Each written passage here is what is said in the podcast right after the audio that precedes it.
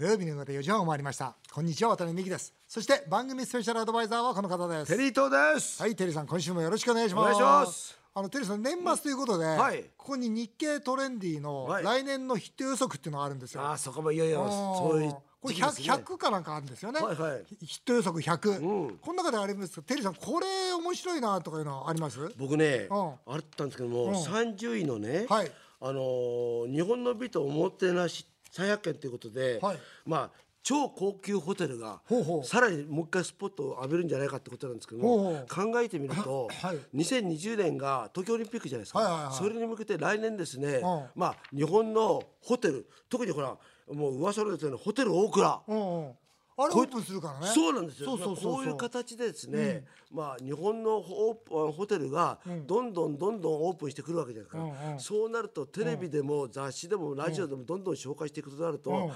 うんオリンピックの前に試しに泊まってやろうと、こういうブームが起きるから、まあ、もちろんね日本のホテルだけじゃなくて、海外のホテルとかね、いろんなところが、まあね、東京にターゲット絞ってんで、これは一大まあ今もブームですけども来年さらにホテルブームっていうのが起きるんじゃないかと。ああいいですよね、ええ。まあこれは景気がね良くなりますもんね。あとほら、ホテル一泊二日泊まるのって、女性大好きですよね。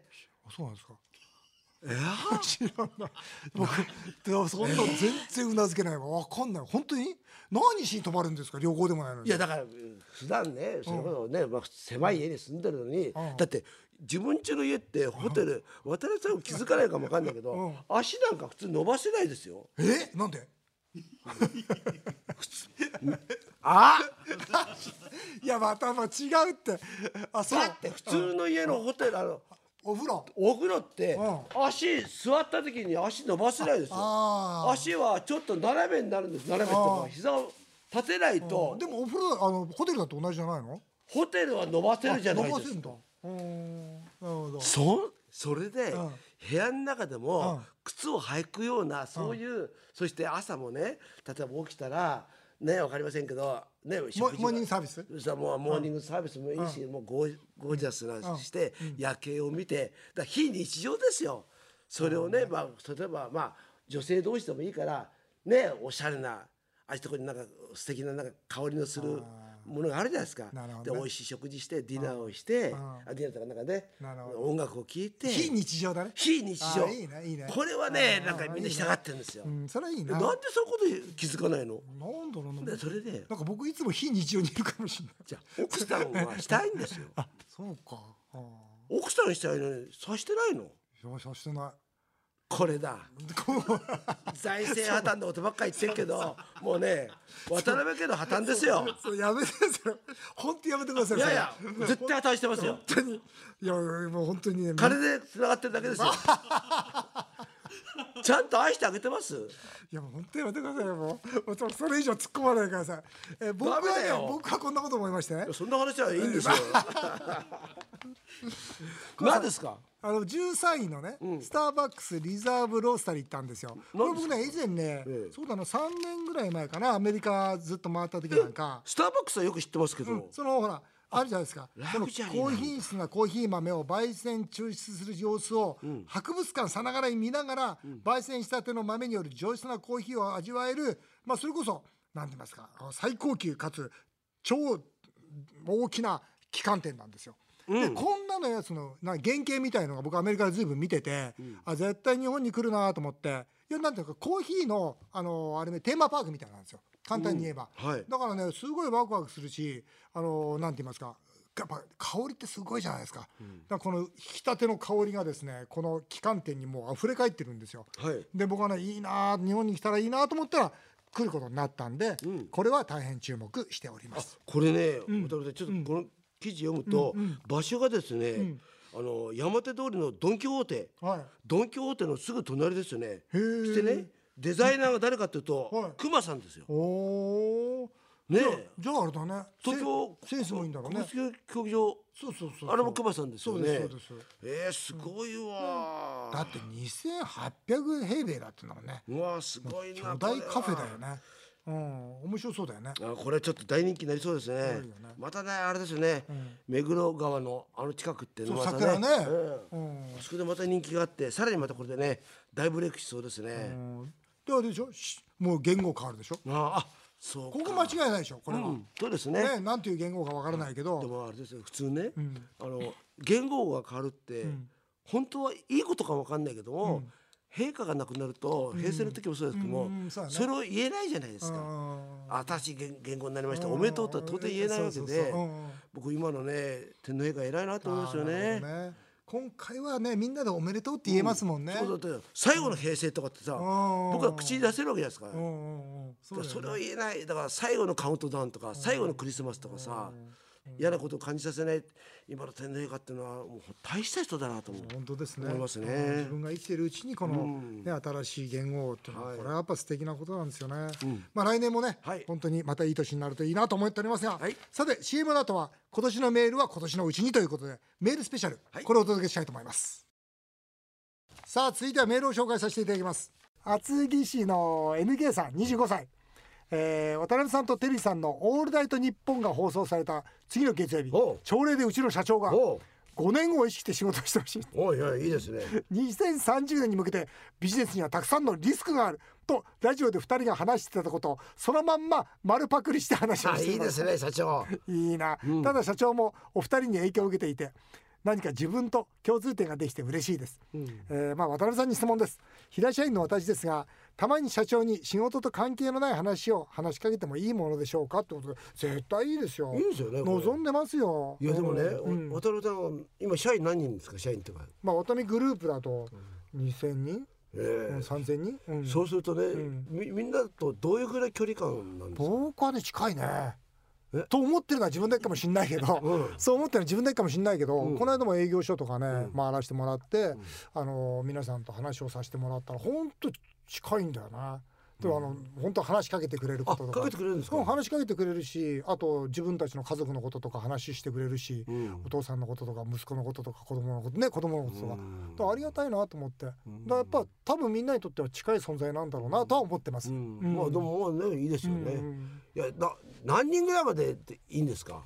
今言った二三千人言ったでしょ？分かんないけど。そのなんか規模でね言うと、どのぐらいまでが自分のテリトリー？一番僕はね、まあ、社長として楽しかった時期は300人までだね、ああ。300人までだったら顔も名前も家族構成から、それこそ恋人がいるかいないかとか、それまで分かりますから、そうそれをもとにずっとこうなんていうのかな人間関係作っていけるっていうのはやっぱ醍醐味だよね、会うヒントにもよると思うんだけどね、やっぱ1年に1回しか会わなかったらやっぱなかなか深まらないもんね、うん。だから寂しいなと思って学校もね1500人生徒いるんですよ、あそっか学そう校なんですね。1500人ってやっぱりどうしても、いや会えばすごい話は、ね、フランクにするし僕理事長だから理事長室に訪ねてきてくれるんですけど、やっぱそうは言ってもやっぱ頻度がやっぱ薄いんで、あの距離がどうしてもあるなっていうのはそそれ寂しいとこだね、まあそれどっちを取るかなんだよね。まあしょうがないしょうがないよね。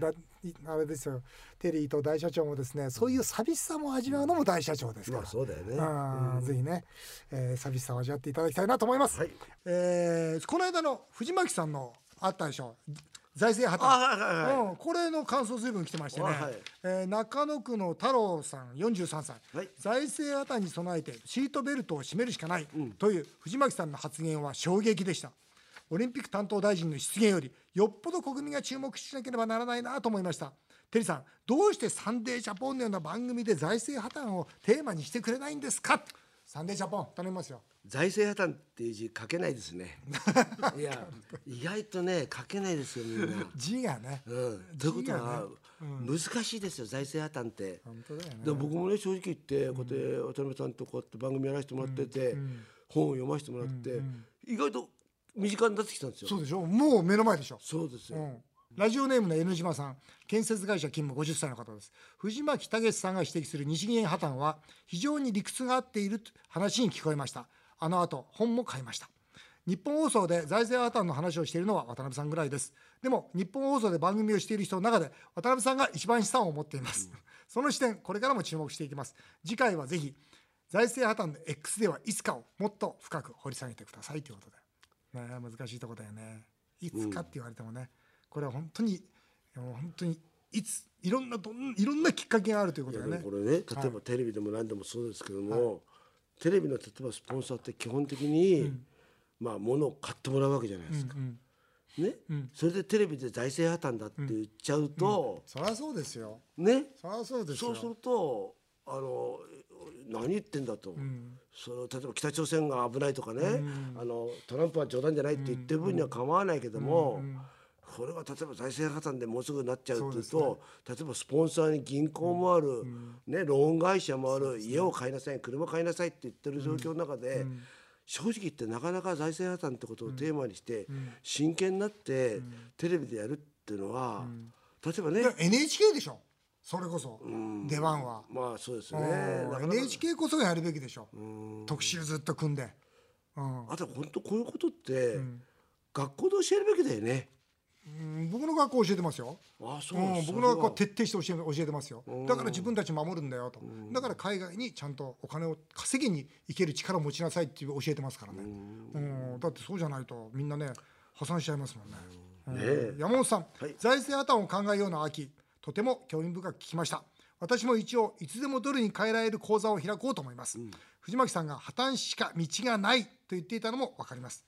けれど渡辺さんが総理大臣兼財務大臣になったらどんな政策を打つかも気になりますおお教えてください。僕はねに財務大臣だったらどうしうんとますか、ね僕は日本っていうこの国を一つの株式会社に見立てりゃいいと思うんですよ、会社というのは人物金情報ですから、この人物金情報という日本のものを全て集めて、日本で総がかりで大儲けしていくしかないですよ。もちろん大節約も必要ですよ、要するに日本株式会社はもう潰れてるんですよ。もう実際には潰れてますね実質は。潰れてますか？潰れてる。ただ潰れてる会社どうやって立ち直すかって言ったらこれは一つはまあ日産のカルロス・ゴーンまあ一つのやり方ですよ。要するに節約して節約して節約してみんなが我慢して。でだけど儲けに行って要するにどれだけ儲けてどれだけ節約できるかが勝負ですから。だから僕は日本株式会社っていう視点でもうゼロから立て直したいですね。例えば、はいじゃあ実際にね、はい。財務大臣になったとするじゃないですか、はい。今儲けるってどういうふうにできるんですか？例えばいや儲けるってしたら、今僕がやっぱり一番ずっと、まあ、議員として注目したのは、中小企業はやっぱ99.7%あるんですよ、はいそうですね。99.7%の、まあ、日本の企業中小企業の大体赤字が7割あるんですね、もしこれがですよ逆転したら黒字が7割になったらですよこの日本立ち直りますよ、だからじゃあ中小企業はなんで7割も赤字なのっていうところをちゃんと突き詰めていけばそれをひっくり返していけばいいと。まあ、あのこの厚木の教師の方からもねあのメール来てるんですけどこんなメール来てます。日経新聞に消費税増税対策の名のばらまきは避けようという社説が載っていました、対策でばらまいたら増税分が社会保障費や財政再建に回らないのではありませんか？渡辺さんの考えを教えてくださいって言うんですが、まあ、ですから今回は要するに2%上げるのに、要するに今度5%の、要するにそのバックをしますよ、とかさまざまな手を打とうとしてますよね。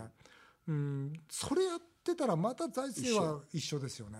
だなんかこう本当に悪いスパイラルに入ってるような気がしますね。かといって今回2%上げないことには、本当に日本の国債の信用なくなりますから、ああの国はもう消費税上げられないんだと、だったらもう返す気ないんだから国債売ってやれというふうになりますから。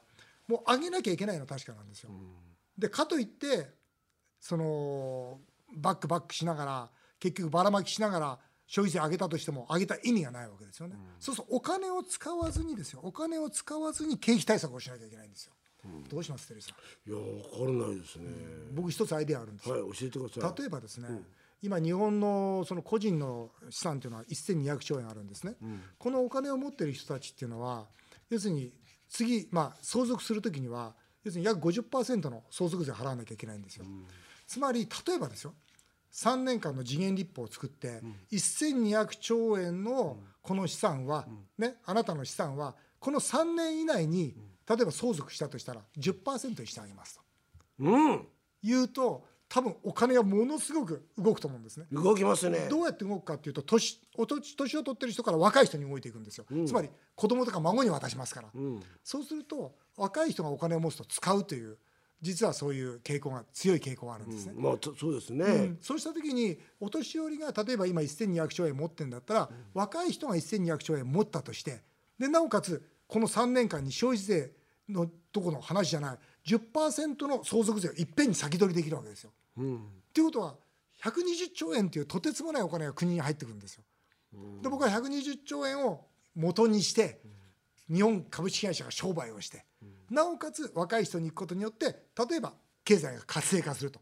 いうことは僕あり得ると思うんです。これはただ一つの案です。うん。こういうことでお金を使わずにばらまかずに要するにその上手にこの経済を活性化させる方法って僕はあると思うんですね。難しい問題だと思います。ねえやればいいのにね。いやることすごくやることいっぱいあるしね。本当にねやらせてもらえたらねやるんですけどね、えー横浜市のアクアさんですか？49歳。スパイティの店を経営しています、味や接客などどうしてもお客様からクレームをいただきます、えー渡辺さんの本を読んだら社長自ら毎朝クレームに全て目を通していたと書いてありました。そうなんです、味などは好みなのでクレームにどう向き合っていったらいいのか悩む時があります経営者はクレームとどう向き合うべきなのか教えてくださいこれもまあちょっとお教えしますけど、はい。まあ、クレームっていうのは本当に最大の経営のヒントだと思います。で接客に関するクレームは100%お客様が正しいと思った方がいいですね。あそうなんですか。それはそうです。お客様が、ね、その例えばあーそうですね。グラスが空になったらもう一杯いかがですかというサービスを決めていたとしたら、でも深刻な話してる時にいきなり来て「もう一杯いかがですか?」ないじゃないですか、だから僕はサービスっていうのはお客様のその心の状況に応じてしていかなきゃいけないと思うんですよ、だからサービスっていうのは100点満点ってないわけですよね、だからないんであるならば接客はお客様接客についてのクレームは100%お客様が正しいと思ってそれで向き合うことが大事だと思うんですね。ただ味はですねここが問題で経営者が自分で決めるしかないんですよ。だからテリーさん唐揚げを美味しいと思うか思わないかだけで、美味しいと思ったら誰が何と言おうがそれでいくしかないわけですよ。ただまあ味はですね経営者が自分を信じるしかないんですけどだから味音痴の経営者って、もうそれ店うまくいかないんですよ。あそれはそうですよね。だってだから誰かに任しちゃうわけですうよね。ん結局自分の味がわからないわけですからね、ただ味の注意点ってのは一つだけなんです。それは何かというと、自分が決めた味になっているかということだけなんですね。うん。だから接客についてのクレームは100%お客様が正しい、味に対してのクレームは簡単に言えば聞かずに自分が信じている味が再現できているかってことを確認する。それがあーこのスパゲティ経営者のアクアさんに伝えたいことですね。よろしいでしょうか。はい、えー続いて、えー、T さん、えー T 山本さんですが、58歳今年胃がんの手術をしました。おかげさまで無事成功しました。あよかったですね。うん。手術前はいろいろ弱気になりましたが手術後不思議なことが起きました。何でしょうそれは前よりスケベになったことです。おいいですね。週刊誌のグラビアを前より見るようになりました、うん。きっと生命力が湧き上がってきたんだと分析しています、うん。渡辺さんテリーさん私のこの症状どう思いますか？正しいですね。正しい正しいですね。正しいですか？うん。えスケベになるんですか？テリーさんもスケベになる。だってテリーさんずっとスケベじゃないですか。でも肉体的には落ちてる 精神はスケベなんですけどそうなんですよ。うん。ただね僕はねはあの先日ねお医者さんと話したんですいはいけども。はいはいテリーさんね、はい。あの山王病院のあの奥中副院長って言うんですけども あ副院長。うん副院長の話したら、がんはまだいいんだと。うん。なんでいいんですかって言ったらがんというのは言われてから死ぬまでの時間があると、ここれが実はいいんだと、うん。それ何か準備するために？そうそうそれ何,、うん。何かっていうと、例えば脳梗塞でうん。突然倒れると、うん今度家族とか身内が、うん。そのなんか遺品を整理するんですよ。うん。その時にね、うん。やらしいものが入ってたり。いや結構あるらしいんですよ。あなんか例えば彼女のねうん。浮気写真とかいろいろ手紙とか入ってるとうん「えどういうことや!」って。あなるほどね。そうなんですよ。うん。最近で言うとあれありましたよね。何ですか？女子アナ。う。んがなんか浮気してて付き合ってた男が亡くなってう。ん奥さんがう。ん遺品を見たらう。んいろいろ書いてあったんですよ。それでなんか騒動になって番組を降りたって本当に？そう大騒動はあったんですけどもへだーからねもう本当に意外とがんっていうのは大変かもわかんないけどう。ん突然死じゃないからそういうなんかリスクはないよって。突然死の場合にはねやっぱりうん。いろんなこと無防備ですからね。無防備ですよ。う。んこれ山本さんがですね追伸真面目な話。うん。入院中にラジオでお二人の話を聞きたくさん笑い元気をもらいました。ありがとうございました。嬉しいじゃないですかねえテリーさん。本当に役に立ってますよ我々も。本当ですよね。ねまあ。ただバカ話してるだけじゃないですから。まあ胃がんぐらい大したことないですからね。いけますよ。でスケベになってよかったじゃないですか。立川市ミキティタイムさん、えー世界で最も貧しい大統領と言われたウルグアイの元大統領の話興味深く聞きました。ちなみにテリーさん不倫大国トップ3という統計がありあるんですか？タイうん。デンマーク、イタリアは浮気の文化があり約50%の浮気率だとインターネットに出ていました、一方イスラム圏では浮気が重罪で極刑の国があるのも出ていましたよということでこれ調べたら、はい。タイが56%デンマーク46%イタリア45%の浮気率なんですって、いいですね。れどう思います、いやいいと楽しいと思いますねってことはうん男女で浮気してるんですよ。うん、どどうでしょう多分。そうですよね。ん。えいいんじゃないですか？でもバレなければ。うんそれはテリーさんの考えだけど、この56%がトップってうん。少なくないですか？あそういうふうに考えま僕すか？そう思った。だって世の中の全部の夫婦でしょ、うん。それこそ30年40年50年、うんあの結婚生活あるわけでしょ、うん。間違いも起こすでしょ？うん。それが世界トップが56%でイタリアあの天然の明るいですよ、目の前に女性がいれば必ず口説くんですよ、僕イタリア行ってるとこの人たちおかしいなと思いましたもん、可愛い女性がいたらなんか喋らなきゃいけない、あれだけね明るいラテン系の方々が45%なんですよ、少なくないですかこれ。だどこまでがこれ浮気なんですか？どこまでって。いやだから。いや一線超えてないかもしれないですよ。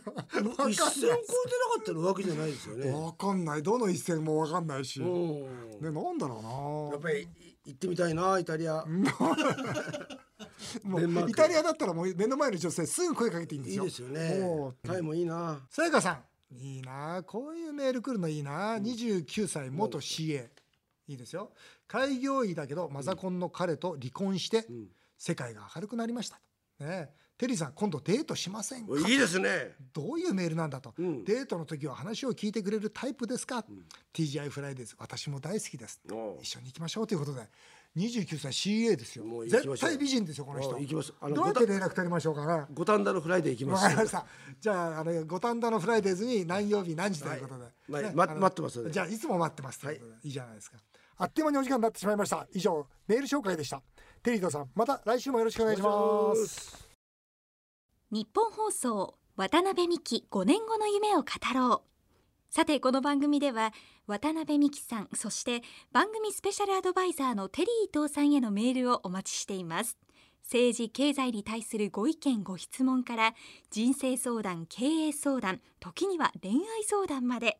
50代の渡辺美希さんや60代のテリー伊藤さんと同世代の方からの世間話をお待ちしています。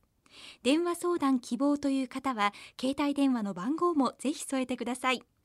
メールアドレスはアルファベットで夢数字で5夢5アットマーク 1242.com までどんどんお送りください。お送りしてきました日本放送渡辺美希5年5年目を語ろう。え皆さんの本音もメールでお待ちします。それではまた来週のこのお時間にお会いしましょう。お相手は渡辺美希でした。